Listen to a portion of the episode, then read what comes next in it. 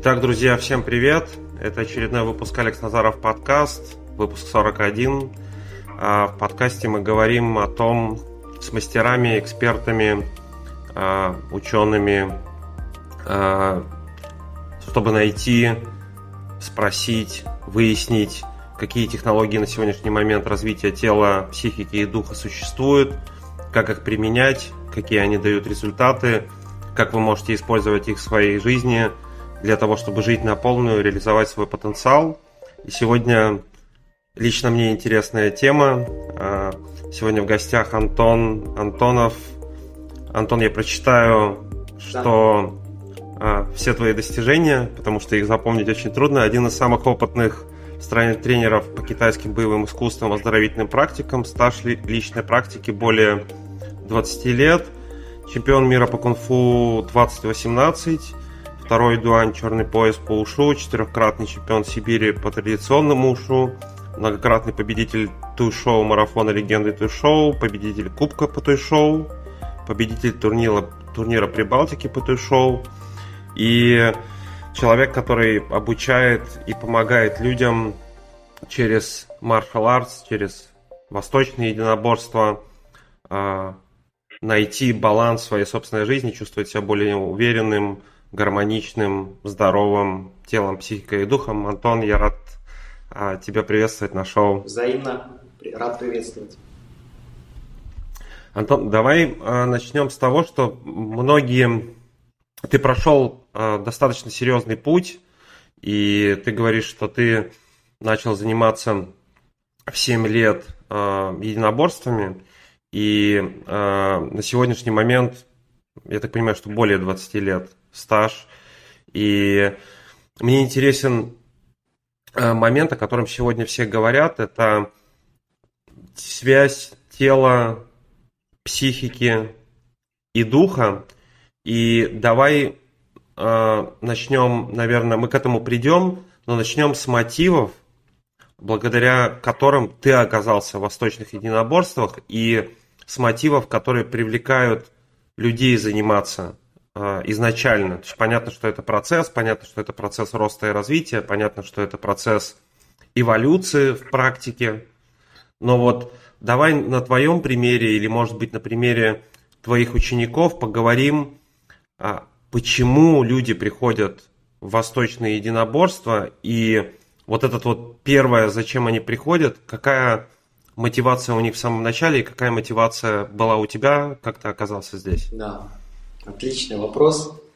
А здесь э, важно пояснить, что, на мой взгляд, мотивация, с которой люди изначально приходят, а, это вещь, которая затем претерпевает значительные изменения – а, особенно если человек начал заниматься в детстве или в подростковом возрасте, то, что с ним происходит потом в дальнейшем, очень сильно влияет на то, почему он остается и продолжает этим заниматься. А если мотивация не меняется, то, скорее всего, человек уходит и начинает заниматься чем-то другим. Угу. Здесь вот я на своем примере могу прорисовать эту вот линию как раз эволюционную, да, как у меня это было. То есть, как я уже упоминал, что в 7 лет это просто было романтическое увлечение боевыми искусствами из-за вот какой-то такого ореола субкультурного, благодаря э, кумирам, э, которые это все несли в массы, с одной стороны, и с другой стороны желание собственной безопасности, потому что э, жил в таком городке, где небезопасно было просто гулять даже, да, то есть могли отобрать велосипед, кеды, ну, то есть mm-hmm. все что угодно, да, то есть нужно было как-то уметь постоять за себя и в первую очередь иметь такой вот дух, как бы такое настроение, в котором не было бы желания вообще как-то с тобой выяснять такого рода отношения. Да? То есть это вот первая история, которая, мне кажется, была важна тогда.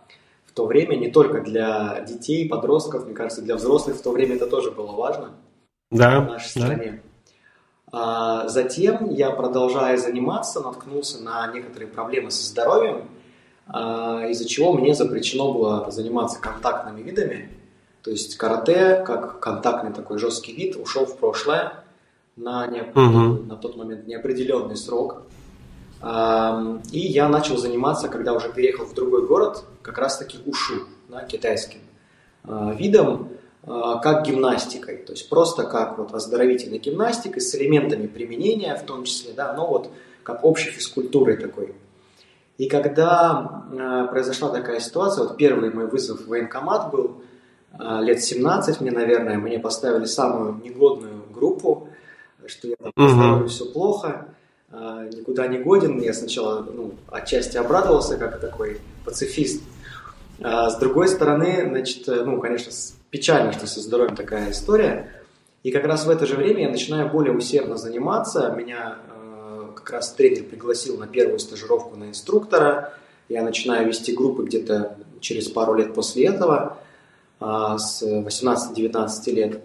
И а, следующий мой визит в военкомат, лет в 19 как раз, заканчивается тем, что мне ставят самую годную категорию, говорят, все, годную. выпрямился, а, давление в норме, сердце работает как часы, говорит, ну, все, ты, ты готов в спецназ или в ВДВ пойдешь. Ну, я так посмеялся, как бы, да, но для себя оценил, что вот э, действительно польза для здоровья при более плотном количестве занятий, она не заставила себя ждать, то есть очевидные какие-то изменения. Uh-huh. И это не только про вот какие-то диагнозы, это про ощущение того, как вот я жил в то время. Я помню, это было студенческое время, где мне хватало энергии и на университет, и на то, чтобы играть там в двух рок-группах, и тренироваться самому, и тренировать детей, Э, и выступать там на соревнованиях, и подрабатывать, ну, то есть где-то там еще. То есть огромное количество, да, каких-то вещей, которые вот просто они давались достаточно легко.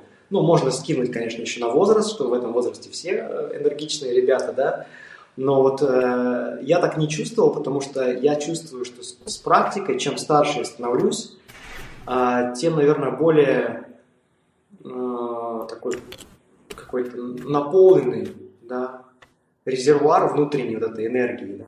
Состояние uh-huh. другое, а, что как-то вот покачественнее вот эта внутренняя энергия становится более ясной, более чистой, ну как-то вот это ощутимо. А дальше а, произошла еще одна трансформация, да, почему я продолжил заниматься этим. Я как раз-таки встретил а, стиль ушу тайдицюань, которым вот сейчас занимаюсь угу. который для меня открыл такое вот, то, что ты называешь единством как раз сознания, тела и психики. Да? То есть вот эта вот история про триаду такую, да. А, плюс а, я по образованию конфликтолог, ну то есть я человек, который изучает конфликты и а, угу. как конфликтовать не в ущерб себе, как это делать а, а, по возможности без лишних э, побочных эффектов, да, но как бы чтобы работа шла, да, процессы не застаивались, было развитие, не было, э, ну, то есть, токсичности большой в этом.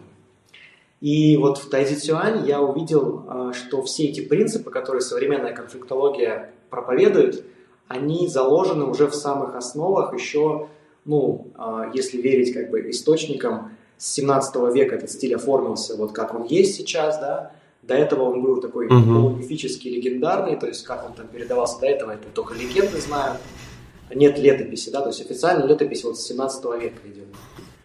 И там вот э, в самих упражнениях, в принципах, в подходе к обучению, а, в модели школы уже заложены все эти идеи про мягкую силу, про а, согласие в нужном uh-huh. размере, да, в нужном объеме, про упругость какую-то, да, про э, баланс жесткого и мягкого, вот про вот эти все вопросы, да, это меня очень э, вдохновило, потому что я понял, что я могу продолжить заниматься, скажем так, двумя пластами своей жизни, я могу их соединить в одно, вот в этом, э, в этом, в этой точке. То есть в точке, где я начинал заниматься традиционно, я соединил вот мой, мой интерес к, скажем, психологии, конфликтологии и к угу. двигательным практикам, да, то есть к движению, к здоровью, ну, то есть вот это все соединилось. И, конечно, к боевым искусствам, потому что в тайцзи очень большой раздел мы посвящаем именно применению, да, вот конкретному э, в поединке, да, и это тоже очень интересно, то есть такая особая техника. Ну, на самом деле, вот я почему спрашиваю про э, мотивацию, потому что большинство людей, как правило, начинают заниматься восточными единоборствами или вообще, в принципе, любым видом единоборств как раз с целью, допустим, защищать себя. И вот это первая базовая цель – защищать себя, быть способным постоять э, за себя, чувствовать себя более уверенным. В принципе, речь не идет о том, что и все э, мастера или все профессионалы, с, которым, с которыми я взаимодействую в своей собственной жизни, они наоборот, при том, что они могут э, условно постоять за себя, но они до последнего откладывают. Они на самом деле самые добрые люди. То есть все мастера, особенно высокого уровня, которые чувствуют эту уверенность в себе, они по большому счету самые добрые, уверенные в себе люди, самые э, люди, которые готовы больше всего помогать. То есть это не про то, что не про физический контакт всегда. И когда я стал заниматься, в принципе, традиционным а, таким боевым а, спортом, как бокс.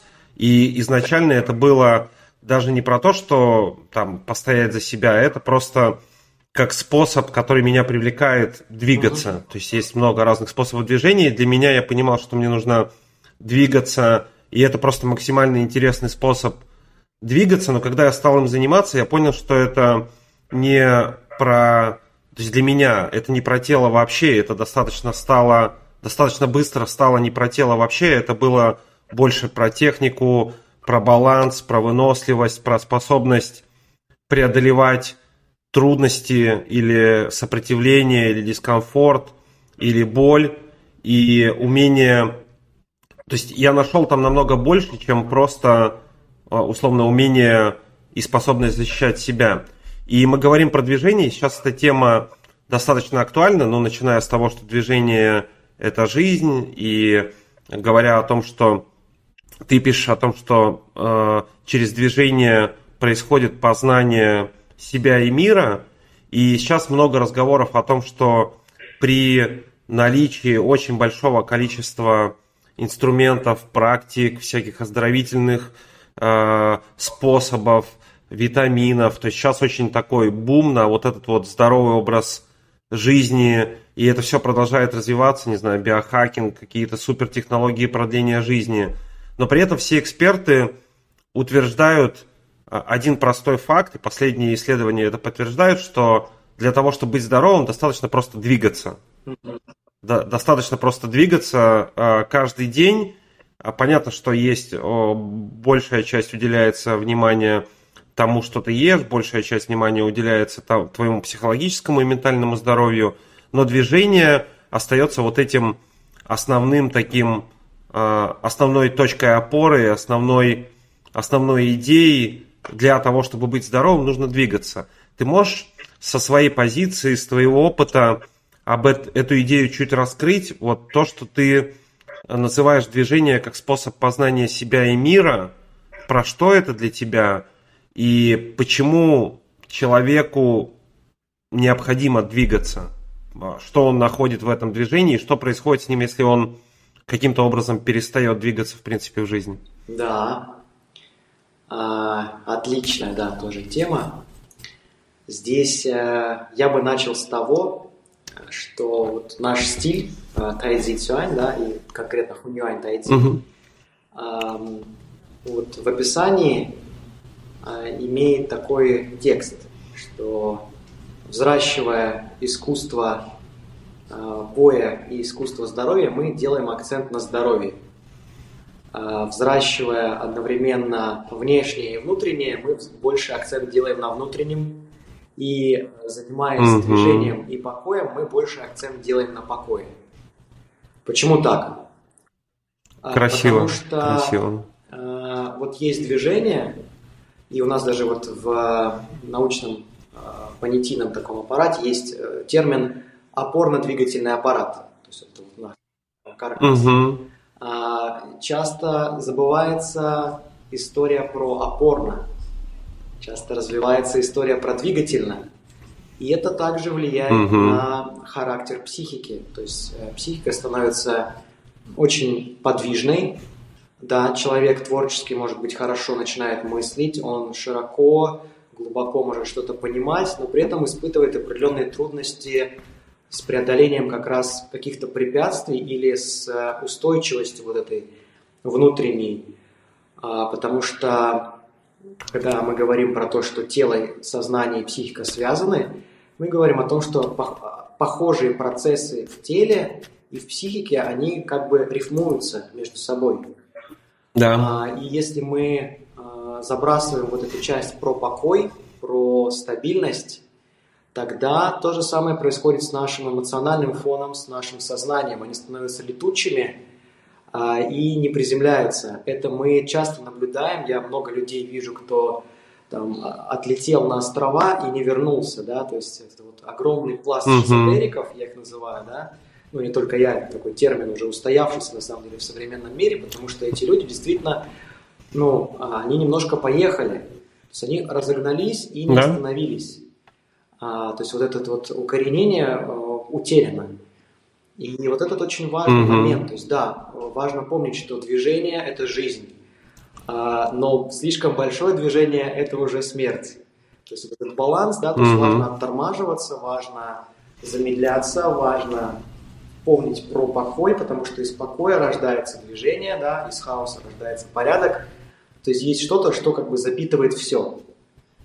И вот покой является таким генератором энергии на самом деле, как бы, как бы не казалось, что это вот вроде что-то такое, что где ничего нет, но если мы в покой начинаем вглядываться, вот те люди, кто много занимается медитацией, да, или э, практикой випассаны, они видят, что там огромный потенциал, неисчерпаемый. То есть это такая вот история, где вот откуда как раз можно подзаряжаться бесконечно долго. Вот, поэтому вот э, это первый такой момент, да. Второй момент конкретно уже про движение, то есть если совсем нет движения, если или его угу. оно в дефиците, например, то, конечно, и тело, и психика претерпевают тоже не очень приятные трансформации. А, ну, с точки зрения просто физики, ну, понятно, то есть обмен веществ, понятно, то есть э, какие-то э, зажимы, что-то происходит такое с телом, что не позволяет энергии сквозь него проходить. То есть человек становится очень плохим проводником энергии.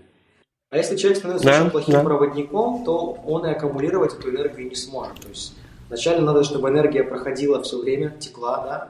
Потом ты можешь взять там э, какой-то ведерко и черпать да, из этого потока, ну, то есть чтобы себе немножко еще хватало.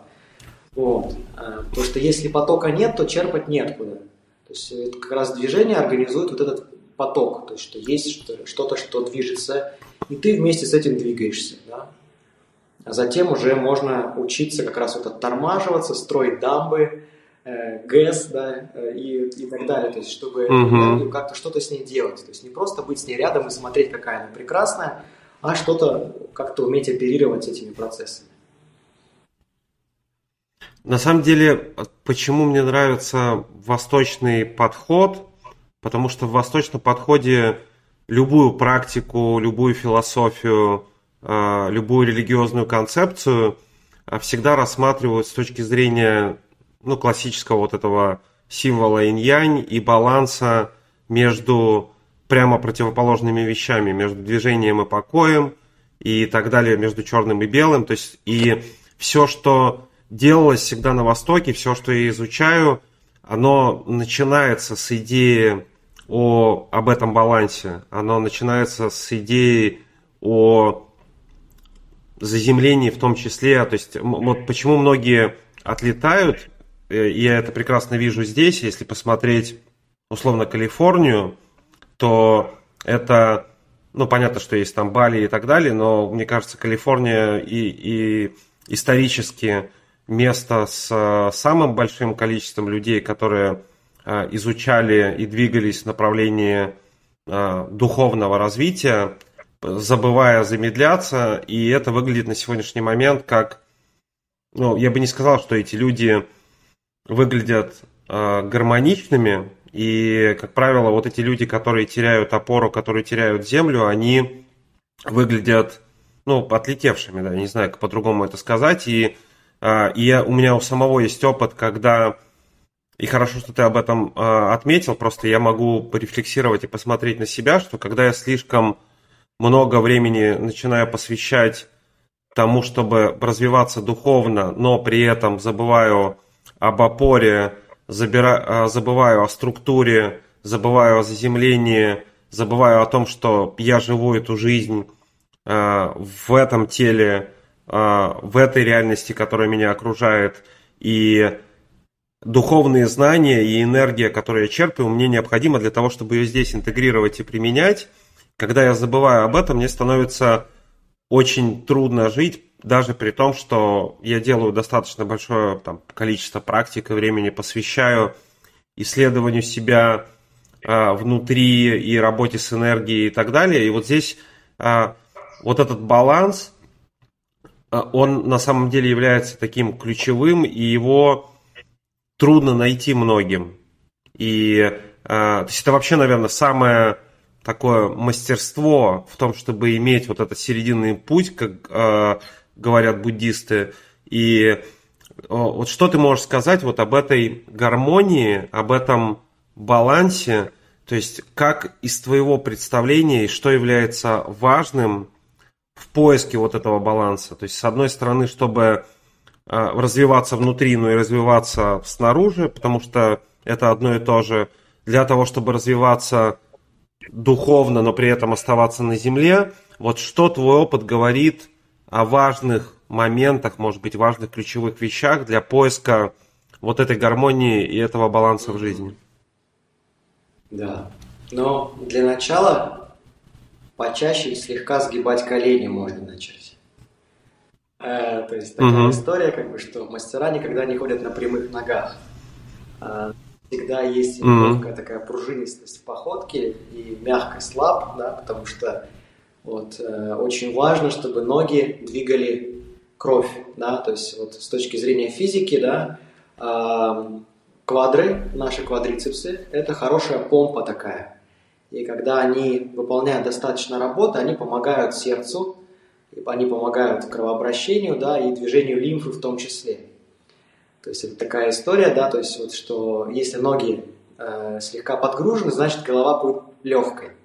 Если ноги не, не выполняют угу. свою работу, значит голова будет э, тяжелеть со временем. То есть вот, будут тяжелые мысли, будет как-то э, человек подгружаться.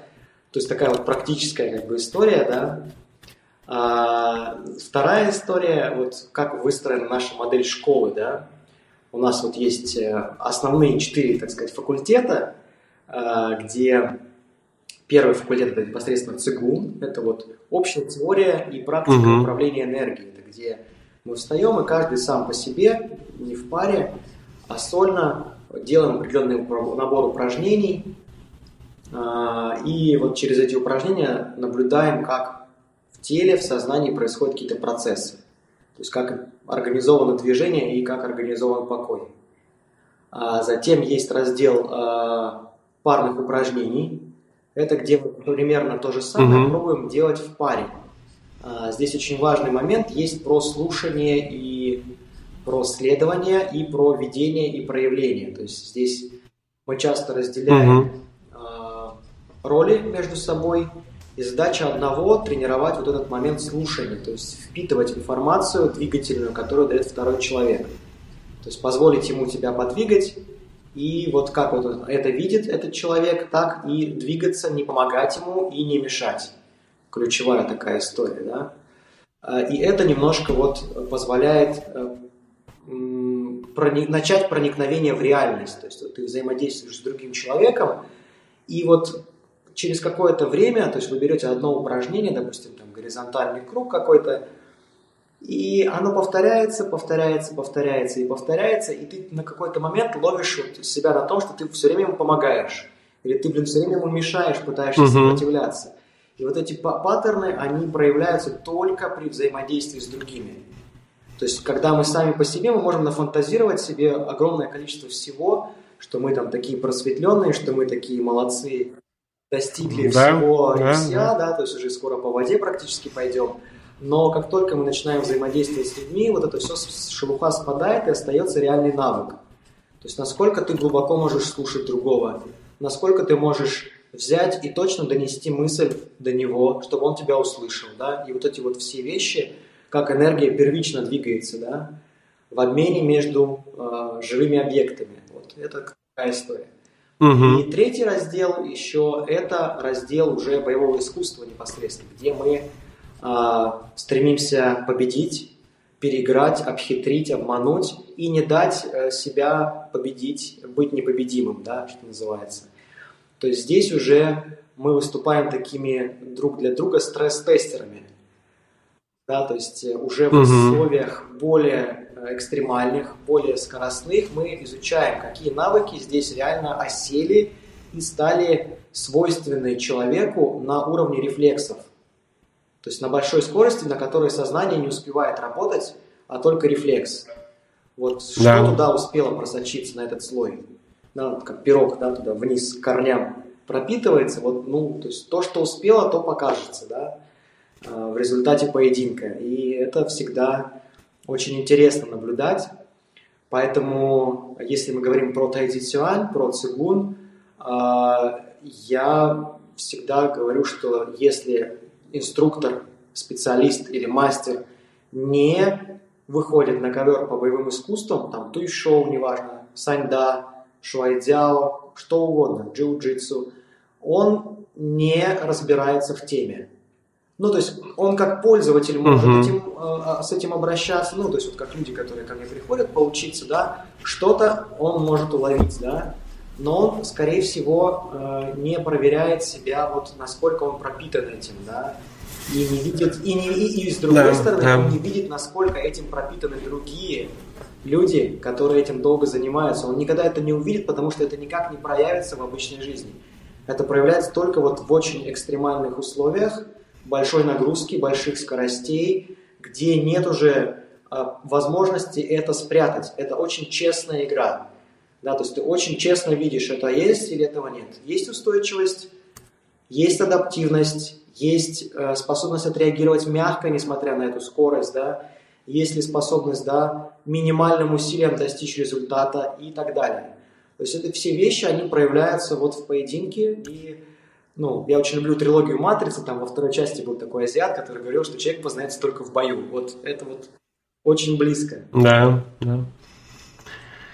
И это на самом деле очень прекрасная идея тестировать реальность, потому что ты очень э, красиво заметил, что когда я один и перестаю быть в соприкосновении с реальностью, ну, в данном случае – в том примере, который ты приводишь, это в фактическом поединке, когда я могу, по сути, встретиться с реальностью и посмотреть, насколько то, что я себе нафантазировал о себе, насколько оно соответствует э, реальности, э, когда я сталкиваюсь с какой-то ситуацией. Как правило, соревнование это всегда вот эта точка максимального стресса и максимальной скорости. И через это и происходит интеграция, и, и, и происходит понимание того, где я нахожусь э, на сегодняшний день по сравнению, ну, условно, с другим, с другим человеком. Вот это взаимодействие, оно очень э, интересно. Ты говоришь об устойчивости, и э, знаешь, что хотел у тебя еще спросить про внутренний центр, э, почему это важно сейчас с точки зрения психики людей с точки зрения кризиса ментального здоровья и кризиса духовности, в котором находится, в принципе, любая нация сейчас в мире. То есть стало очень много информации. Как правило, эта информация очень противоречивая. Все больше и больше открывается информации – и э, я по себе могу судить людям, с которыми я общаюсь, людям, которые слушают подкасты, пишут мне постоянно вопросы, о том, что в этом объеме информации и противоречивых мнений очень трудно сохранять свой центр. И возвращаясь к началу нашего разговора, вот этот вот опорно-двигательный двигательный аппарат, вот эта опора э, в жизни, при том, что а, во-первых, мир постоянно и стремительно меняется, во-вторых, очень много разной противоречивой информации, третье, непонятно, кому уже теперь верить, потому что а, какие-то авторитетные фигуры, которые а, говорят и делают абсолютно абсурдные вещи, и э, многие начинают ставить их под вопрос, а, то есть действительно ли этот, э, эта фигура является авторитетом, и мне нужно продолжать ее слушать и опираться на то, что э, говорит этот человек. Вот, то есть как э, в условиях кризиса информации с одной стороны и, наверное, пост, э, максимальной скорости изменений, которые мы вообще когда-либо проживали в истории, которую мы помним, как э, найти свой центр, как быть в своем центре, как э, продолжать действовать из вот этого центра, как иметь эту устойчивость и опору? Ну, я не дам никакого однозначного ответа, но я попробую поразмышлять на этот счет исходя из того, угу. что у меня имеется.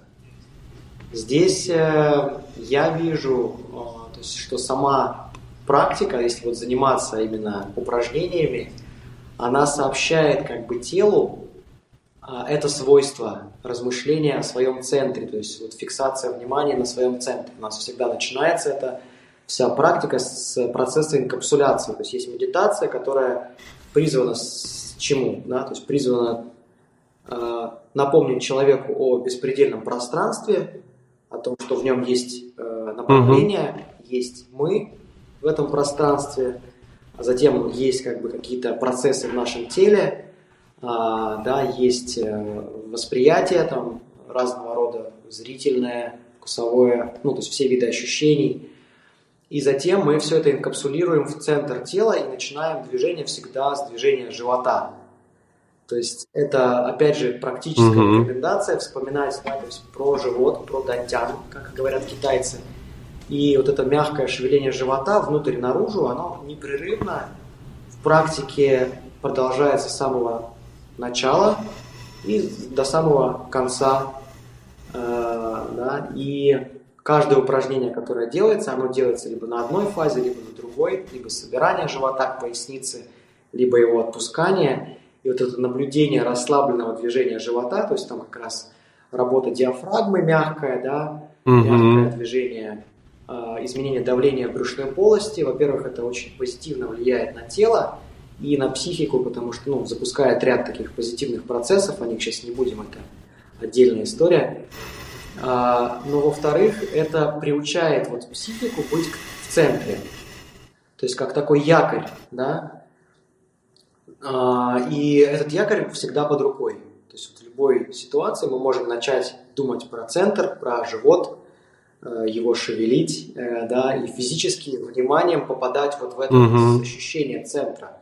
И затем уже это свойство также начинает э, транспо, трансф, транспонироваться в сознание, в психику, да, то есть ты привыкаешь а, смотреть на ситуацию из центра своего, то есть не со стороны, как бы, не с э, позиции э, какой-то вот э, выгоды или чего-то еще, или там кто прав, а кто не прав, а с позиции именно своего центра. Да? То есть это всегда меняет, вот эта точка восприятия меняет само восприятие ситуации.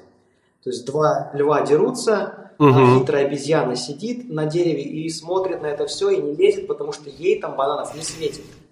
Вообще ни в коем разе. Да если она начнет кидать в одного mm-hmm. льва а, камни, второй все равно не будет ей за это благодарен, он все равно захочет ее сожрать.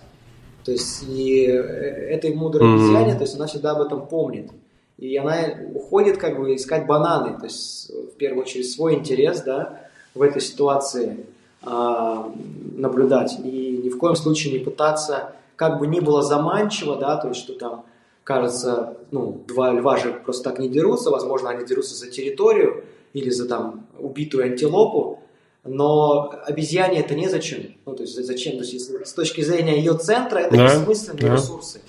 И очень часто так бывает, что вот человек, он как бы смотрит на какую-то ситуацию пытается хапнуть тот ресурс, который на самом деле ему не нужен, он просто выглядит привлекательно, потому что его рекламируют вот эти самые львы, которые дерутся между собой.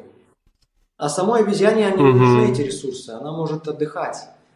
Э, да, она может спокойно отдыхать и дождаться, пока созреет банан. Ну, то есть вот, и это приучается, то есть сознание, наша психика вот через упражнения к этому приучается, приходит. То есть вот касательно именно если практики, да, то есть регулярное э, упражнение приводит к накопительному эффекту сначала в теле, а затем он распространяется на сознание, психику постепенно. Как-то так. А, это интересно, потому что ты говоришь про э, тело и про то, как через тело этот центр можно найти. Я на самом деле э, изучаю вопрос больше с точки зрения, наверное, психики и, э, и сознательной ее части, и бессозна... Э, бессознательной части, подсознательной части, и коллективного бессознательного, где... То есть это такая, условно, мир. Ну, многие говорят сейчас, что это основная идея, что все есть вот это сознание и Вселенная, она просто проекция э, сознания коллективного и нашего каждого индивидуального сознания во внешний мир. И зачастую мне тоже трудно найти в психике точку опоры, и точку опоры проще находить в теле, и вообще все изменения, которые касаются центра, баланса и гармонии проще находить в теле. Ну, я, я лично использую активно а, разного рода дыхательные упражнения, дыхательные практики. И на самом деле все настолько просто. То есть, если пытаться пойти в, с точки зрения психики смотреть э, на какую-то сложность или стрессовую ситуацию, в которой оказался человек, можно очень долго работать для того, чтобы изменить восприятие человека этой ситуации и, соответственно, изменить состояние, которое он чувствует.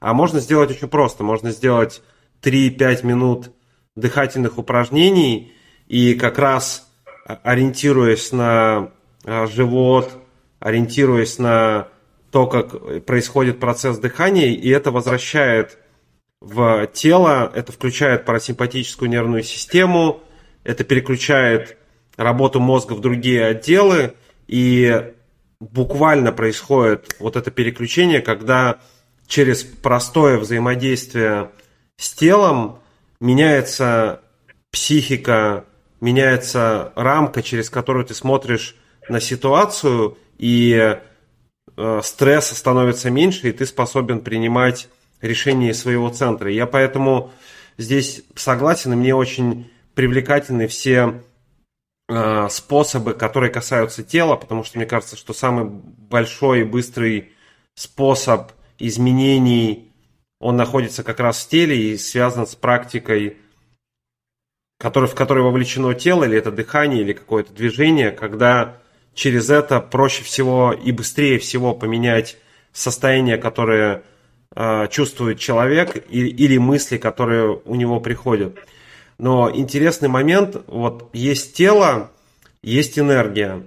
И тот же, допустим, ну, знаменитая фраза Тесла о том, что если э, мы сможем начать воспринимать реальность и Вселенную э, с точки зрения энергии и вибрации, то мы сможем понять, как устроена Вселенная. Вот ты можешь поговорить, много сейчас разговоров о том, что энергетические практики, э, работа с энергией, работа со светом. Э, то есть цигун и, или другие э, практики, которые ты применяешь, почему, на твой взгляд, важно уметь работать с энергией, вообще понимать, что помимо материальной реальности существует еще реальность, в которой есть энергия, э, что это за энергия, почему она важна. То есть вот все, весь твой опыт работы с энергией, если его суммировать и выделить какие-то основные важные моменты о работе с этой энергией и когда ты работаешь с ней, какие возможности это дает. Вот можем немножко об этом поговорить, может быть, через описывая практику цигун или описывая какие-то другие практики, что такое энергия и почему она важна. Да. А... Ну, начнем с того, что э, энергии везде и всегда полно. Да, то есть ее как бы это то, из чего мы сделаны. Ну, то есть э, это как бы вот как да, ты сейчас привел в э, пример цитату Тесла, да, то есть, что это вот все, что вокруг, да, это все когда-то было энергией, или это энергия так или иначе обрела какую-то форму.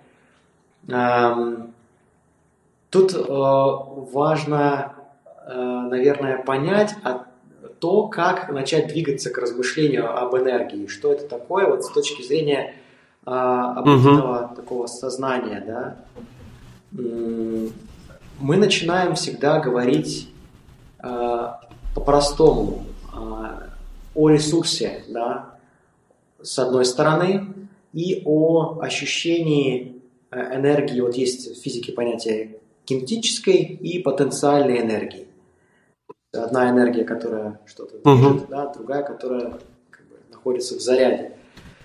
И когда мы двигаемся, мы можем э, эту энергию ощущать. Ну, то есть вот мы, э, или даже если мы не двигаемся, что самое интересное, то есть мы начинаем ощущать, как она э, сквозь нас двигается. Вот это вот как раз раздел наших парных упражнений позволяет научиться видеть энергию, когда мы ничего не делаем. То есть вот мы отдаем, например, руку партнеру, и он ее двигает. И мы наблюдаем, как его энергия сквозь нас как бы движется.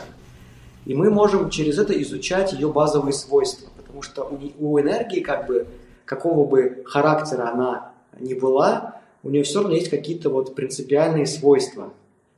Да? Э, большинство из них описывает физика, собственно. Да? Э, не все из нас ее помнят. Э, да. Те, кто да. помнят, как бы не часто используют. Ну, тем не менее, да, то есть многие из этих вещей, они уже описаны научными законами, да, остается понять, что делать с этим нам, вот простым людям, которые забыли все эти формулы, и что все это значит, да. Это как я шутил в одном из поздравлений на Новый год, что я говорит, благодарен этому году за то, что он научил меня тому, что я пропустил, уснув на физике в восьмом классе, да, то есть такое. Да, да. Я вижу так, что вот эти свойства энергии, о них можно много говорить, много размышлять, но это всегда какая-то вот конкретная ситуация – то есть это вот э, всегда про mm-hmm. задачу. То есть есть дано, да, исходные данные, и есть какие-то вот э, люди, которые умеют решать эти уравнения, и вот ты к нему приходишь и говоришь, смотри, вот у меня дано вот так. И вы сидите, размышляете, общаетесь, и в результате он тебе выдает какую-то вот э, мысль или вопрос, который тебя наталкивает на решение. Например. Это происходит раз, два, три, это происходит иногда не через слова, а даже вот через упражнения, да, то есть мастер выдает упражнение, и ты такой ходишь неделю, mm-hmm. потом об этом думаешь, об этом упражнении, и тебя озаряет, то есть в какой-то момент, что, а, ну вот, оно же олицетворяет вот мое решение по ситуации. Да, и да. Эм, затем, когда человек вот он это все делает, он научается сам видеть вот эти какие-то э, ходы, да, решения, то есть вот свойства, что именно мы делаем. Э, когда говорим про управление энергией, про его накопление. И я для себя вот вычленил несколько каких-то простых вещей. А, ну, наверное, первое – это вот это э, чередование, да, чередование э, фаз угу. я, да, то есть активной и пассивной фазы. Это просто как такая, наверное, аксиома, которая, э, пытаясь ее обойти, люди попадают в состояние выгорания, в психушку, как раз в шизотерику или да. наоборот в депрессию, да. да. Ну, то есть какие-то такие состояния, которые не очень э, энергоемкие, они не ресурсные, в них нет энергии. То есть, когда человек пытается игнорировать, что вот он сделал подвиг, да, ну, какой-то условный, надо отдохнуть. Даже если чувствуешь, что поток идет, что сейчас прет, то сейчас пора как бы вот прыгать и скакать, надо вспомнить, что есть аксиома, что все волнами, да, что волна пришла, волна ушла. И дать себе да, отдохнуть, да. попраздновать после победы. А если этого не сделать и продолжить завоевание, будет как с Александром Македонским, который однажды там ушел в итоге и умер. Вот нет, чтобы угу. отдохнуть, как бы, и сделать, да, то есть что-то еще более великое, да, нет, он продолжил шпарить, ну и много таких примеров мы знаем, когда люди вот великие, чаще всего этому подвержены амбициозные люди, да. которые начинают что-то делать, и вот у них раш пошел вот этот активно, да, то есть им везет, э, да, то есть удача на их стороне, и они хотят вот эту волну выжать из нее как можно больше. И потом происходит как бы сокрушительный крах, то есть вот высота падения будет высота вот этого падения да. равна высоте горы, на которую ты поднялся. А, да, и чтобы научиться летать, как бы надо да. вот постепенно, то есть сначала с, с маленького холмика там, да, спрыгнуть, потом чуть побольше там, да. Ну, то есть вот это вот очень важная история, которую я в себе, например, наблюдаю, да, и в людях вокруг, что вот эта вот волнистость структуры энергии важно учитывать, да, что за волной, за подъемом будет всегда спад. И это, ну, зависит просто, длина волны бывает разная, бывает очень короткая волна, бывает очень длинная волна, и ну, оно все равно работает. И в теле то же самое, то есть вот после нагрузки важен отдых, иначе ты перетренировываешься, да, но это везде, то есть это, эти свойства универсальные абсолютно, угу. здесь нет как бы... А, можно, конечно, попытаться подумать о том, как построить вечный двигатель, но для этого сначала нужно согласиться с тем, что этот закон есть, и потом уже думать, как его обойти. Учитывая то, что он есть, как бы, да, то есть это все равно ну, нельзя игнорировать. Вот. А второй момент – это вот балансировка «да-нет», то есть согласие отказа. Да? Угу. Это вот как бы такая наша внутренняя психическая есть, да, заслонка и энергии, которая как бы при «нет» мы закрываем, да, и не пускаем энергию, при «да» мы ее открываем и пускаем энергию. Но вопрос в том, что не каждая энергия нам нужна, и не всегда эта энергия в моменте, ну, как бы, не перельет через край. Иногда вот это нет, оно является спасительным моментом, когда мы вовремя захлопнули дверь перед тем, как туда забежит армия зомби, да, то есть, ну, вот, что-то такое э, образное, да.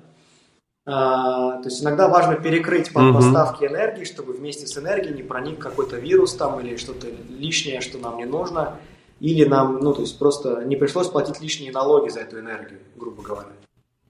Вот. Э, и mm-hmm. в этот момент да, то есть согласие, то есть оно открывает потоки энергии, и надо быть готовым всегда к этому. То есть, когда что-то открывается, надо как, быть готовым встать на волну и быть готовым как бы катиться вместе с ней, да, адаптироваться, ловить баланс. Вот такая, наверное, история, да. И вот эта вот дозировка, да, количество да и количество нет, которые мы говорим себе, миру, людям, жизни, оно как бы вот тоже важно отслеживать. То есть говорят часто там, всегда говори да, или там, ну, а, скажи жизни да, или там, э, скажи себе да в первую очередь, нет другим. Это такие общие какие-то рекомендации, которые не работают в частных случаях. То есть важно вот это вот ощущение, да, э, чувствовать, что, uh-huh. что ты делаешь, когда ты говоришь да, и что ты делаешь, когда ты говоришь нет. Что ты делаешь, когда ты соглашаешься, и что ты делаешь, когда ты отказываешься. Что ты делаешь, когда ты принимаешь, и что ты делаешь, когда ты отпускаешь. И вот эти вот моменты, да, то есть... И отсюда вот третий нюанс как раз про принятие и отпускание, да, то есть это такие свойства, которые в том числе физически mm-hmm. тренируются, да, ну, то есть вот есть как бы у нас э, рефлекс э, «тяни, толкай», да, вот это про принятие и отпускание, да, да, да. на самом деле но э, если с изнанки на это посмотреть, то есть тяни толкай это ян, да, то есть как бы ты активная фаза, а э, принятие отпускания это когда тебя тянут и толкают. Ты можешь принять как бы и ты можешь отпустить. Да. И вот это тоже э, важно всегда в голове держать, угу. что ты можешь это дозировать. У многих людей вот эти вот свойства принятия и отпускания, они регулируется включением-выключением. Ну, как вот э, кнопочка на компьютере или включить свет, выключить, да. А у мастера эта штука как угу. потенциометр выглядит. То есть он может такую мощность настроить, которая ему нужна. Вот от самого тусклого света до самого яркого, да, то есть и вот это вот постоянно может быть отрегулировано в зависимости от ситуации. Вот это вот такое свойство вязкого такого переключения, что не радикальное принятие или радикальное там отпускание, да, а вот столько, сколько сейчас возможно в ситуации.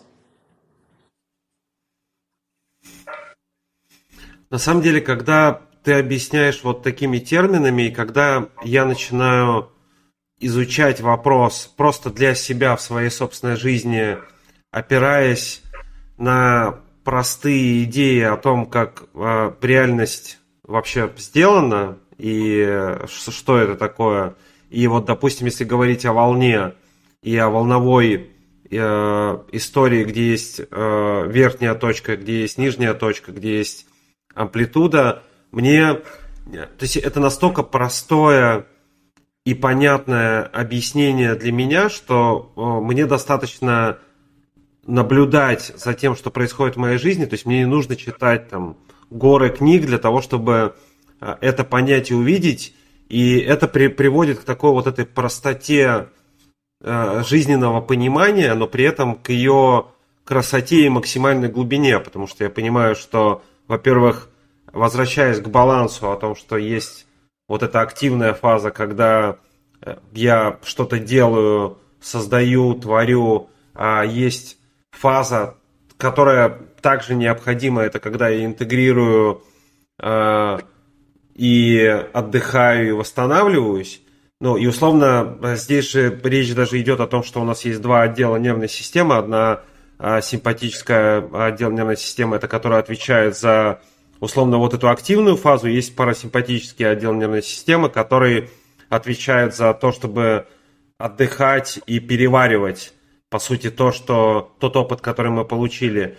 И я нашел, опять же, э, такие переключатели, они связаны с дыханием, когда можно, ну, правда, через, через дыхание, через движение, когда можно управлять этим процессом переключения, когда я понимаю, что я слишком выгораю, делая очень много действий, а сейчас я чувствую внутри, что этап как раз интеграции и отдыха, то можно просто вот иметь, э, выбрать для себя способы, изучить способы пообщаться с мастерами, допустим, прийти к тебе и э, э, научиться вот иметь вот этот переключатель, когда я понимаю, что ну, нужно уделять всему время в гармонии. И также ты интересно описал, и это очень понятно, что всегда хочется вот эта идея эго мне больше всего я никогда не останавливаюсь в достижениях, а, я а, достиг чего-то и хочу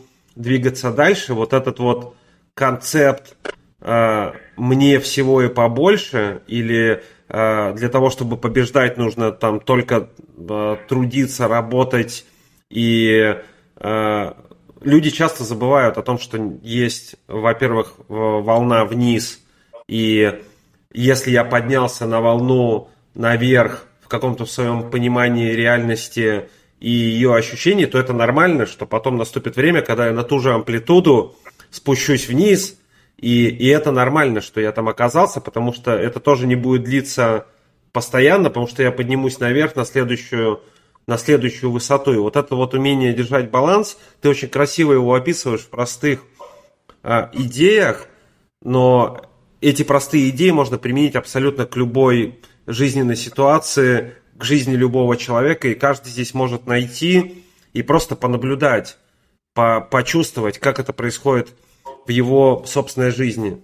Но э, вот сейчас из того, что я наблюдаю, многие, знаешь, так как будто в погоне за энергией. Ну и я понимаю почему, потому что количество стресса, который э, извне приходит, скорость изменений, а, которая создает вот этот стресс в жизни человека, многие находят себя, знаешь, сейчас в точке «у меня недостаточно энергии», «у меня мало энергии», «у меня, не знаю, нет сил». Ну, то есть, если даже не говорить в терминах энергии, то есть у меня просто нет сил, я там устал. Вот что, может быть, ты порекомендуешь, ну, какие-то практические вещи? Вот, если человек нашел себя вот в этом осознании, что у меня нет сил, нет энергии. Что ему можно начать делать? Какие, может быть, существуют простые вещи, упражнения, э, идеи, которые помогут, могут помочь человеку, который находится вот в этом состоянии, начать получать эту энергию, аккумулировать эту энергию, э, не знаю, растить эту энергию в себе для того, чтобы mm. реализовывать те цели, которые у него стоят сейчас? А, несколько мыслей есть сейчас на этот счет. Первое – это отстать от себя. А, и то есть вот есть в даосской истории, да, такой термин, как увей, недеяние. Недеяние, да, угу. это э, способность не, не то чтобы бездельничать, да, это способность удерживать себя от суеты. Да, то есть скорее, да, то есть вот не мешать и не помогать естественным процессам. А, то есть вот, э, вот это скорее. Угу. Да, то есть, что значит отстать от себя? Вот э, вторая идея, которая пришла в голову, когда ты говорил об этом, э, наверное, знаешь, я не знаю, насколько это правда, но есть такая байка в интернетах э, про э, американский спецназ, который морские котики, у которых есть на экзамене задание, где их связанно mm-hmm. бросают в бассейн и задают задачу продержаться 5 минут на плаву или типа того. И, в общем, единственный, кто да, может да, это сделать, да. это если ты падаешь на дно, да. отталкиваешься ногами от дна, всплываешь, делаешь вдох и снова погружаешься на дно, и так пока не истечет время. Если ты пытаешься плавать, ты э, выгораешь, ты тратишь как да? кислород э, на вот эти вот суетливые попытки сделать то, что в данной ситуации невозможно сделать завязанным, будучи повязанным. И так и в жизни, я думаю, то есть, ну, я не знаю, насколько это правда, вот как метафора, да, но Э, это на самом деле очень красивая и правдивая метафора, и это на самом деле правда, потому что единственный способ да. это тот, который ты описал, то есть это на, наоборот не, да. не тратить вот, энергию, а ее сохранять. В таких ситуациях, да, то есть вот это Кислород вот в данном случае. от себя, то есть просто э, понятно, что просто сказать проще, чем сделать, да, и опять же э, вот эти все идеи, вот мы сейчас так, с тобой рассуждаем, и э, они написаны во многих книгах, вот эти идеи, там, да, то есть, э, которые я говорю, они много кем пересказываются. Угу. И э, я думаю, кто-то, вот, кто слушает сейчас подкаст наш, он, возможно, сейчас испытает такую духовную тошноту немного от этого, потому что это все такое заезженное. Но вопрос не в том, чтобы об этом говорить, а вопрос в том, что мы э, из этого делаем.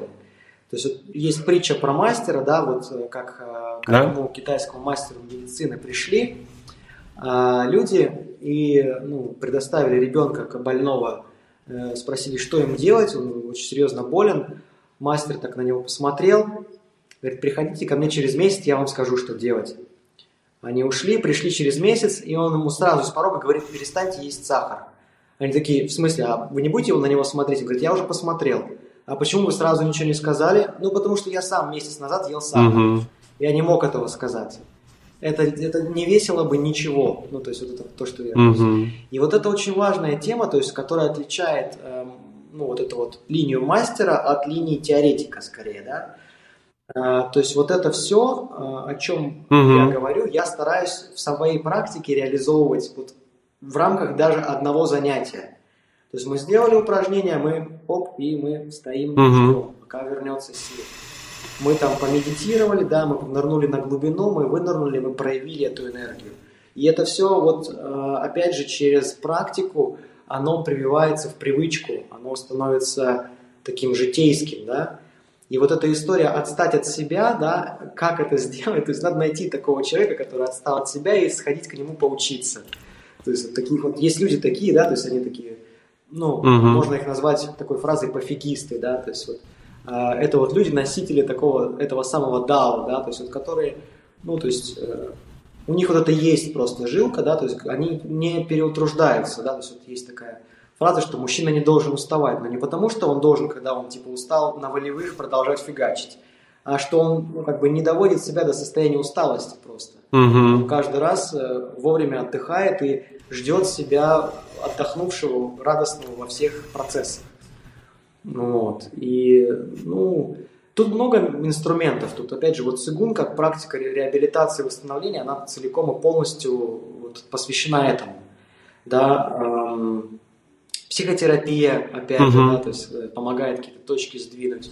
Ну, то есть шаманизм, как с той или иной э, какой-то э, части нашей планеты, разные виды шаманизма там, да, тот же даосизм – это вот трансформировавшийся шаманизм на самом деле. Ну, то есть, вот, поэтому да, а, методов да. много, важно вначале отстать, а как только появится какой-то, возможно, э, ну, от, отклик это сейчас называют, какой-то ход, попробовать что-то попробовать или перестать вообще что-либо делать и ну, вот это вот недеяние, воздержаться от суеты и обеспечить себя вот, наверное, самым важным, то есть питание, сон и движение. Ну, то есть прогулки 10 тысяч шагов каждый день, три раза в день поесть, посчитать калории, выспаться.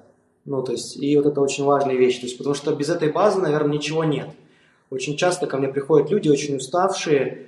А, вот приходила недавно одна балерина, я на нее смотрю, мы начинаем медитацию, и она трясется, то есть она дрожит. Я спрашиваю, ты когда последний раз ела? Угу, она говорит, ну, часов семь назад, наверное.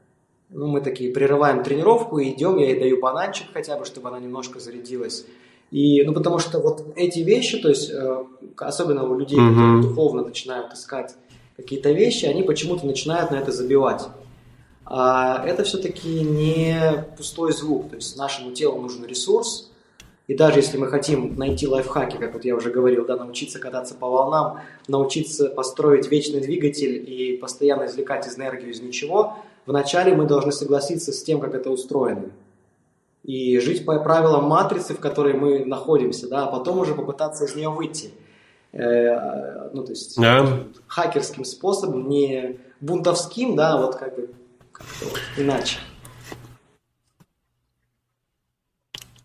Но, на самом деле я согласен, что бунт абсолютно не работает для того, чтобы э, ну, развиваться духовно. Я понимаю, что одна из необходимых, один из необходимых этапов для того, чтобы продолжать духовное развитие, он не в том, чтобы бунтовать против того, как обстоят дела здесь и бороться с этим, потому что это подогревает то же самое эго, и создает еще больше напряжения и стресса в жизни. А это как раз двигаться, как ты правильно заметил, в изучение законов, на которых построена эта реальность, а, и а, принятие этих законов такими, какие они есть.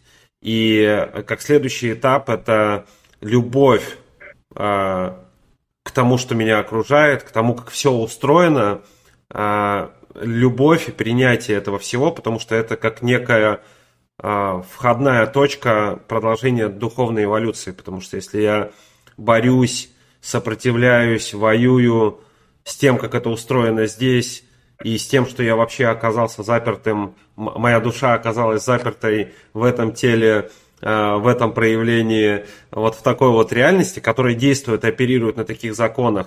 То есть у меня был этап долгое время на моем э, духовном развитии, когда я, а нет, типа, это не, не, неправильное устройство мира, и э, я с ним боролся, ему противостоял, или там делал, условно, его как-то врагом для себя, и там, или потом я его отрицал, потом я э, и галлюционировал, ну и придумывал себе то, то, чего нет на самом деле, хотя мне реальность говорила. То есть там много этапов вот этого духовного становления, но, как правило, я сегодняшний момент пришел к тому, что э, это просто есть так, как есть. Ну, условно, есть определенные законы э, в этой реальности. И самый простой пример, который лично мне всегда помогает об этом помнить, это о том, что есть закон, условно, тяготения к центру Земли. И этот закон говорит о том, что если я сейчас на, с 21 этажа прыгну, я 9,8 метров в секунду на единицу массы тела, что-то типа такого, окажусь на Земле, во что бы я ни верил, как бы я себе не придумывал, что а, я могу полететь, и этого не произойдет. А, ну, это просто закон, закон реальности а, здесь, э, в, ну, если говорить модными словами, в 3D а, где у меня есть тело и где есть определенные законы реальности, и также у мира есть определенные законы, правила и принципы, на которых он оперирует. И мне просто это нужно принять, а, позволить этому быть. Я не обязательно с этим должен быть согласен, а, и я могу с этим быть не согласен, но я позволяю этому быть без борьбы, и потом наступает вот этот момент любви к этой реальности такой, какой она есть, потому что этот опыт который дан мне, дан нам для того, чтобы его проживать. И, в общем-то, э, ну, достаточно странно провести этот опыт в том, что в страданиях и борьбе что нет, все неправильно. Я знаю, что есть другие измерения, я знаю, угу. что есть там, не знаю, измерение духа там и так далее, но сопротивляюсь с тем, что есть. На этом пути очень мастер э, помогает, и ты можешь сказать, вот человек, который провел много времени э, обучаясь у мастеров каких-то, и человек, который сегодня сам является мастером, и к тебе приходят люди за не только за физической подготовкой, как мы уже поговорили, а именно вот за, за таким глубоким знанием, которое у тебя есть. Я могу сказать, что э, это поразительно просто как факт. То есть ты говоришь о вещах, то есть мы настолько синхронизированы, и это одно из качеств мастера, на, на мой взгляд, потому что мы настолько синхронизированы, потому что все, что ты говоришь, и все примеры, которые ты приводишь, они очень откликаются у меня, потому что с этим есть вопросы в моей жизни, и ты, говоря про, в принципе, общие темы, ты, в принципе, помогаешь мне, давая абсолютно четкие инструкции, я способен их видеть, я за это благодарен, и мне кажется, что это как раз одно из таких качеств мастера, что он делает сам, и при этом он способен чувствовать, в принципе, на расстоянии, сколько там сейчас у нас, 10 тысяч километров, там 11, способен чувствовать и давать абсолютно точные комментарии э, о вещах, которые важны для меня. Вот ты можешь сказать значение мастера в жизни человека, почему это важно, и, может быть, как... Сейчас, знаешь, очень много э, и все больше и больше становится. То есть я там духовный учитель здесь, я коуч да. по качанию энергии тут, я, не знаю, мастер объединения мужского, мужского и женского тут, и как бы, э, то есть очень много, и все больше и больше становится вот, э, ну, мастеров и, и гуру, и вот как в этом всем не потеряться и, может быть, выбрать mm-hmm. человека, который действительно может помочь? А, мне как-то спросили, сколько лет нужно, чтобы стать мастером Тайзи. Я сказал, что нужно 300 лет примерно.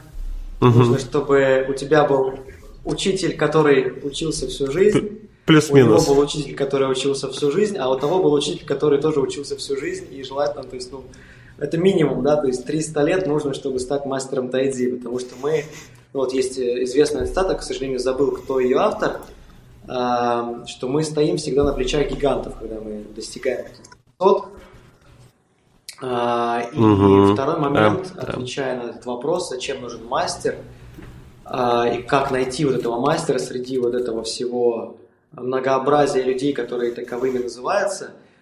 А, вот ответ вот в предыдущей шутке про 300 лет. То есть у мастера всегда есть учитель, у которого был учитель, у которого был учитель, и, скорее всего, эта штука хотя бы должна на несколько поколений тянуться вглубь, и можно прозрачно посмотреть историю этих людей.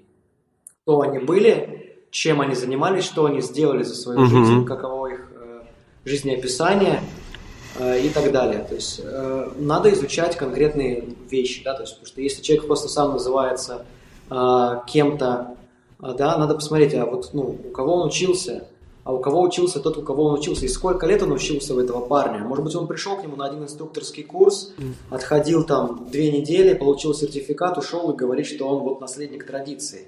Как это в Шаолине сейчас происходит, который превратился из угу. монастыря, который ну, на самом деле был разрушен в начале 20 века, и больше там не было настоящего Шаолиня. Все, что восстановлено было после, это уже такая, ну, Диснейленд. И туда ребята приходят, там э, сидят э, приезжие угу. уже монахи буддистские и спортсмены из спортивной школы ШУ, надет, об, облаченные в рясы монахов, и там продаются вот эти сертификаты послушника, где, которые ты можешь купить там за 50 долларов или вроде mm. того. Э, ну вот это вот все. А, да, и важно просто видеть э, путь, действительно, да. как ты перед разговором со мной почитал там, да, что, где я учился, ну, то есть чем я занимался в те или иные годы.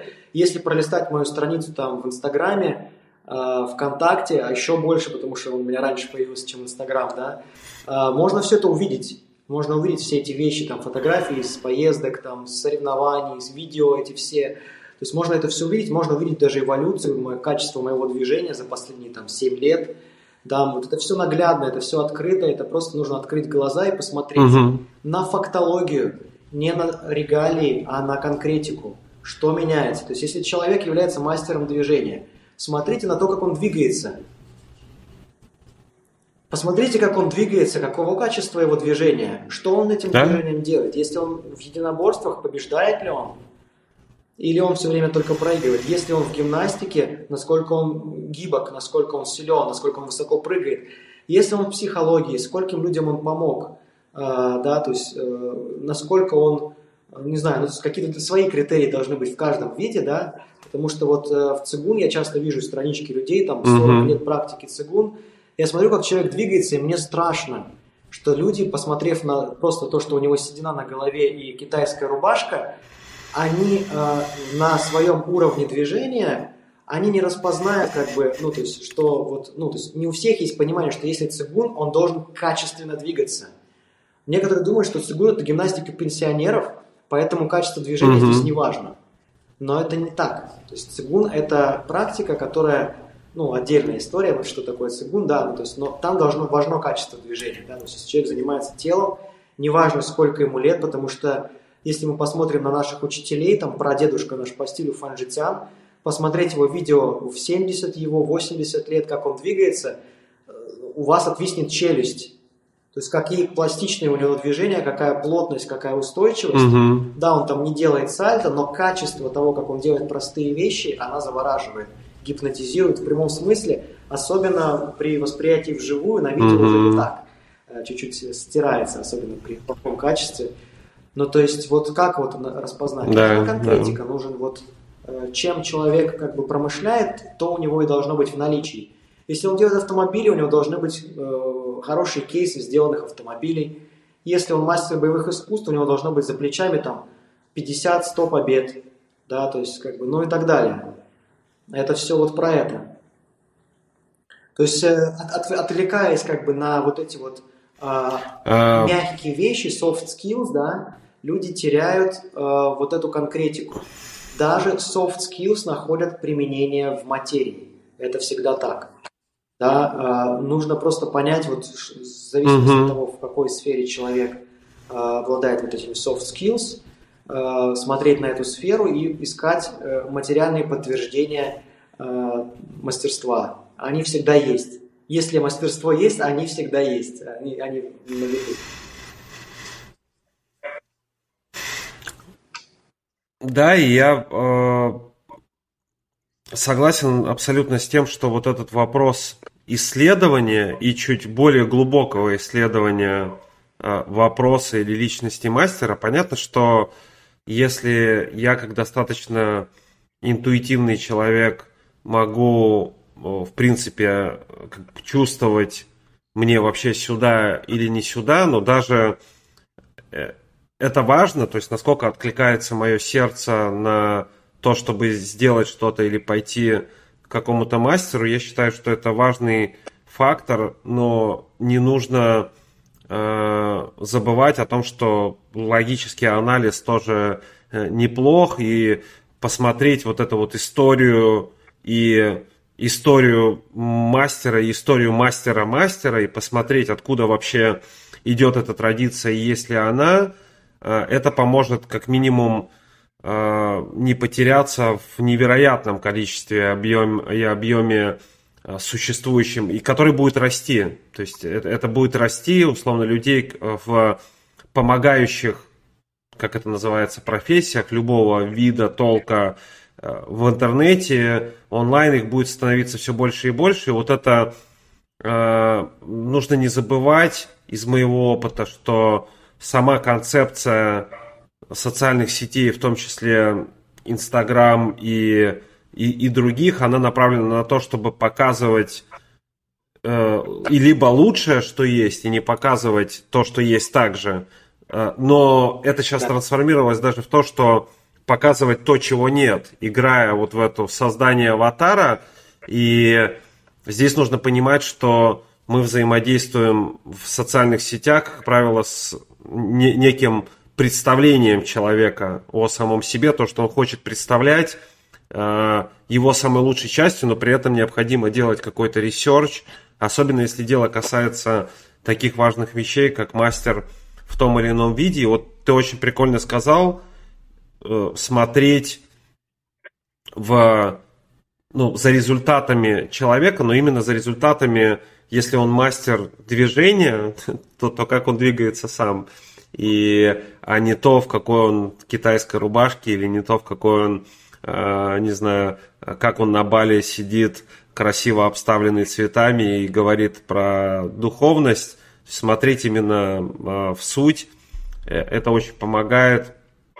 И у меня, наверное, еще один вопрос. Э, соревнования и вот этот дух соревнований, состязаний, битвы э, из того, что ты изучаешь, из тех э, традиций практик, которые ты проходил, потому что здесь тоже вот хочется услышать твое мнение о балансе.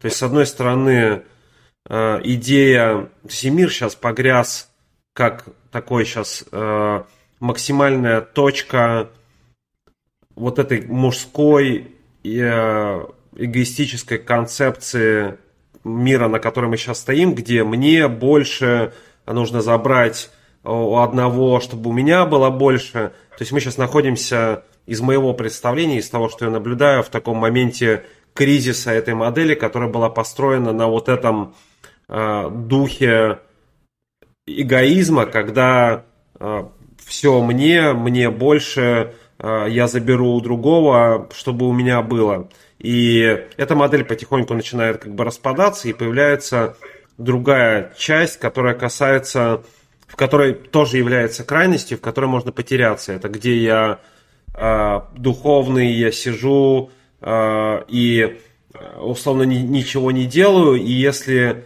э, кто-то приходит ко мне забрать у меня мое, то я вот там с радостью, легким сердцем и ударили по одной щеке, подставь другую, отдаю ему все, что э, у меня есть, веря в то, что там Бог, Создатель Вселенная, мне вернет сполна то, что я отдал даже там человеку, который мне пришел что-то забрать. Но есть всегда вот эти вот две крайности, и мне хочется понять через опыт состязаний, через опыт, э, по сути, вот этого пика взаимодействия в момент э, соревнований, что ты нашел для себя, может быть, какие ты выводы сделал вот об этой гармонии в этом вопросе, когда, с одной стороны, ты можешь постоять за себя, защитить свои границы и, э, ну, условно, не дать человеку получить то, что хочет получить.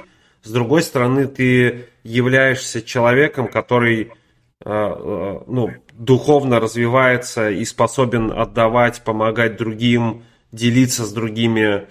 Э, вот, то есть, где вот эта грань и как это происходит, особенно для мужчин, вот именно через вот этот соревновательный дух, но, им, но именно вот в восточных единоборствах, то есть да. что такое соревнование, а, ну, про почему эту это важно? историю еще? подставить правую и левую щеку, мне вспомнился анекдот, если можно расскажу. А, приходит, значит, старый мастер с учениками в одну деревню, Конечно. проездом, и там местные хулиганы начинают оскорблять мастера, поносить его, на чем свет стоит. Вот, мастер не реагирует на оскорбление, и один из хулиганов спрашивает мастер, говорит, а почему ты, говорит, не реагируешь на наши оскорбления? И мастер говорит, я, говорит, уже стар, я многое повидал в этой жизни, и видел и таких, как ты, и таких, как твои ребята, и все эти оскорбления я уже миллион раз слышал, поэтому меня это уже не трогает. А сейчас вас отмудохает мои ученики. То есть такая, да, история. Ну, анекдот анекдотом, да, то есть, но вот это как бы, в этом что-то есть. А, про, да, то есть вот эту историю про брать свое, отдавать все и ничего не оставлять, это вот возвращаясь к истории про управление энергией, да, то есть вот это вот как, баланс между да и нет, баланс между пропусканием энергии, отпусканием, принятием, вот про это все, возможно, можно поразмышлять. А еще, э, ну, я вижу вот тут такая история про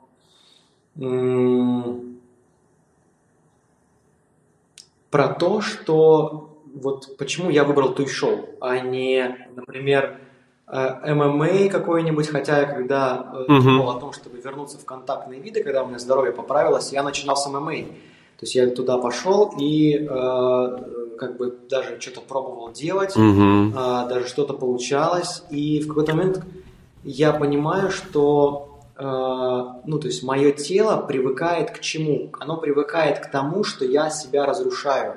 Даже если я побеждаю, а, я побеждаю ценой того, что я себя в процессе разрушаю об другого. То есть я там бью лоу-кик, грубо говоря, и чтобы я сделал хороший лоу-кик, у меня нога начинает у самого немножко гудеть. Да? Да, я там начинаю с ним, э, ну, то есть зарубаться, у меня в итоге, то есть у самого начинает как бы какие-то микротравмы, там ссадины, синяки, ушибы, трещины, переломы и так далее, и так далее. И это все накапливается, и тело привыкает к вот этой концепции, что для получения результата э, мне нужно пожертвовать целостностью. И эта концепция, она как бы вот в западных единоборствах она превалирует, и она отражает как раз вот то, о чем ты описал, да, что вот это вот взять все себе и быть, казаться самым страшным, самым, да, то есть э, чудовищным, и чтобы все боялись, как бы, да, и при этом все забирать, но при этом сам ты будешь несчастлив, скорее всего, потому что ты сам за это заплатил огромную цену. Да, э, Да. Почему я выбрал туй-шоу? Потому что здесь нет цели повредить другого. Здесь есть задача нарушить его равновесие. И точка. Все. Ты э, сделал такое движение, что он упал Мгм. или он уж сошел с позиции, да, э, достаточно, тебе не нужно не добивать ничего, то есть ты оставляешь его в покое, если он кидается снова, ты снова уходишь в сторону, делаешь движение, чтобы он пролетел мимо, как бы, ну и так далее, и так далее. И это не требует э, травмировать его или себя. Это требует внимательности и тренированности. Мгм. Все, точка. То есть это нужно тренироваться и надо быть внимательным, собранным в моменте. То есть, ну, понятно, что это не просто, это, это а, как это сделать, это огромная история. А, и вот именно это прививает вот этот Да, характер да. созидания, что ты с каждым поединком становишься сильнее, умнее и а, думаешь о том, как еще как бы вот это сохранить, то есть как сохранять, а не как разрушать. То есть вот такая как концепция. То есть это не совсем боевое искусство в привычном понимании, наверное, западного человека. Там есть противоборство, да, там есть борьба, но ее задача совершенно другая. То есть цель иная, да, то есть и она заключается как раз-таки в том, чтобы быть непобедимым, а не в том, чтобы победить всех и забрать все себе. Вот в чем разница. То есть сохранить свое равновесие Мгм. это первоочередное. Вторая задача уже по возможности настрелять баллов. Но на самом деле, эм, как показывает практика, особенно если вставать как бы с людьми, кто не достаточно опытен вот в этом виде, а, допустим, он даже занимался другими единоборствами, и даже он, пускай там мастер спорта по боксу, эм, люди, которые начинают пробовать туй-шоу, они просто попадаются сами на свои ошибки. Ну, ошибки, то, что ошибки в рамках туй-шоу. Тебе достаточно просто оставаться непобедимым. И ты наберешь эти самые баллы. Они сами будут сыпаться тебе в карман, просто если ты будешь сохранять свое равновесие и ждать, пока второй ошибется. Вот в этом как бы. Просто в каких-то случаях нужно достаточно немного подождать, в каких-то случаях нужно подольше подождать и поменьше ошибаться, да. Но все равно, если вот эта вот как бы история про безошибочность, про совершенство, про безупречность э, личную, да, про вот это вот взращивание самого себя, а не про разрушение и расхищение чужого. Она как бы другая концепция. Если мы посмотрим на политику Китая, у них это очень работает. Они сейчас экономику так развили, что как бы все сами к ним попали уже практически в зависимость во всем мире, да. Да. А, ну, как бы, это пока не очевидно, но вскоре станет очевидно, что это так, да. И хотя они никого не завоевывали, они просто работают над благополучием вот как бы того, что у них есть по возможности.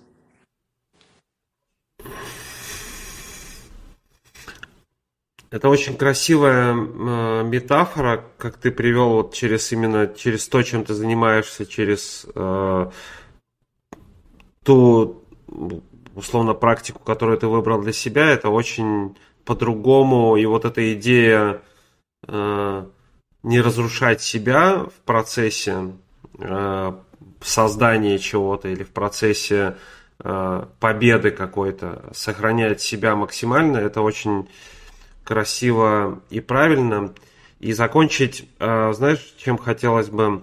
Во-первых, все контакты Антона, его веб-сайт, его социальные сети, где можно э, прийти, познакомиться с тем, что он делает, можно найти в описаниях на любой площадке, на которой вы смотрите или слушаете этот подкаст. Пожалуйста, обращайтесь, э, задавайте вопросы, если они у вас будут к Антону.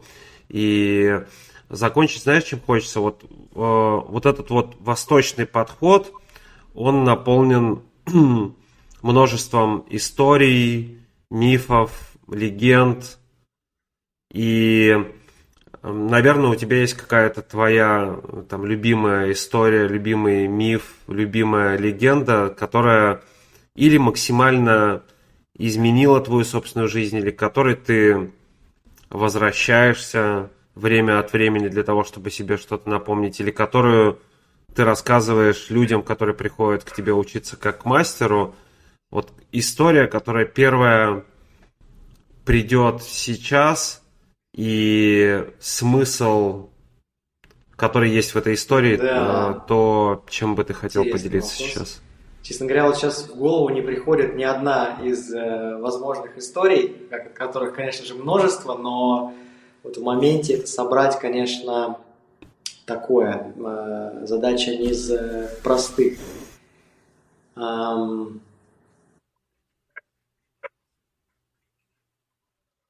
Может быть, какая-то любимая просто твоя притча, ну, мне которая нравится одна притча про спокойного китайца. Тебе больше всего нравится. Э, и про э, историю э, с его жизнеописанием. В общем, жил был один спокойный китаец. Э, он, значит, э, женился, у него родились там дети. Э, значит, э, когда в один момент дети убежали куда-то в лес, э, какие-то люди злорадствовали, какие-то за него горевали, но китаец был спокоен. В итоге там э, из леса прибежал, вернулись дети, у них там угу.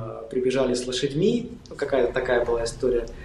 И опять кто-то ему завидовал, кто-то радовался, но китаец был спокоен. Потом, mm значит, один из ребят, детей старших катался на одном из этих жеребцов, упал, сломал себе ногу, опять кто-то ему злорадствовал, кто-то сочувствовал, китаец был спокоен. А потом, когда пришла имперская армия и набирала рекрутов, сына как бы не забрали на войну, он остался в живых. И опять кто-то завидовал, кто-то радовался, да, но китаец все еще был спокоен.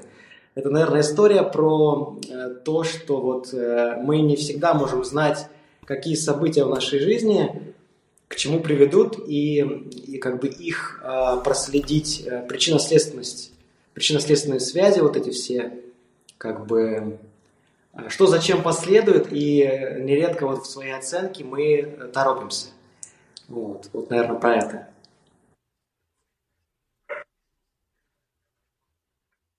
Это очень красивая история, и она мне тоже нравится.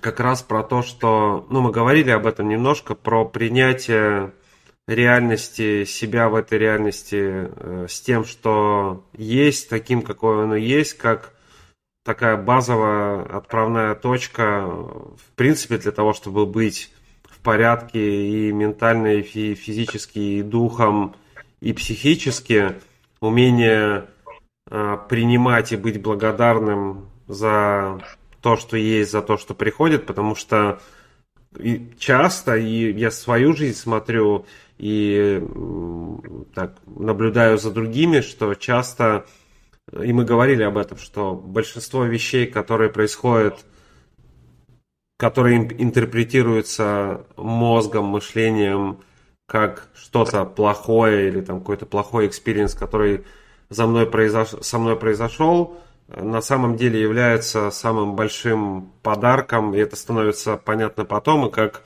Э, тот же Стив Джобс говорил, что э, то есть на этом пути точки нельзя соединить вперед, точки можно соединить только глядя назад, как вот этот каждый опыт, даже самый, казалось бы, на тот момент какой-то болезненный или сложный, как это выстраивается в ну, практически идеальную линию жизненного пути, которая привела вот к этой точке, в которой каждый из нас а, находится. Я благодарен тебе, Антон, за твое время, за э, твое знание и за желание им поделиться.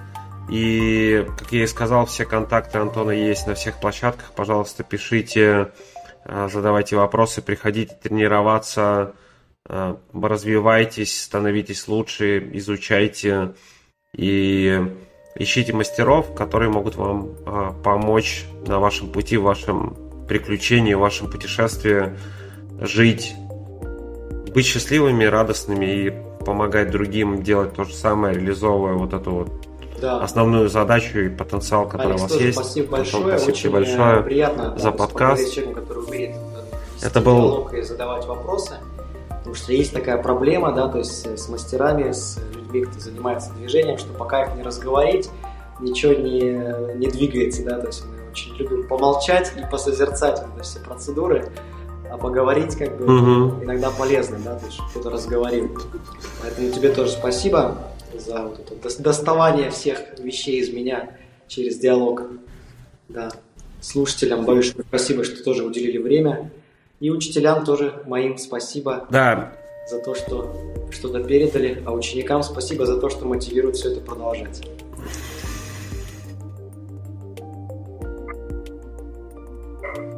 Друзья, это был Алекс Назаров подкаст. Всем спасибо. Поделитесь этим выпуском, если э, он вам откликнулся и вы хотите помочь вашим близким и друзьям. Ставьте лайки, пишите комментарии, если они есть. Э, подписывайтесь, чтобы быть в курсе новых выпусков. Это был Алекс Назаров Шоу. Всем спасибо и до новых встреч. Всем пока.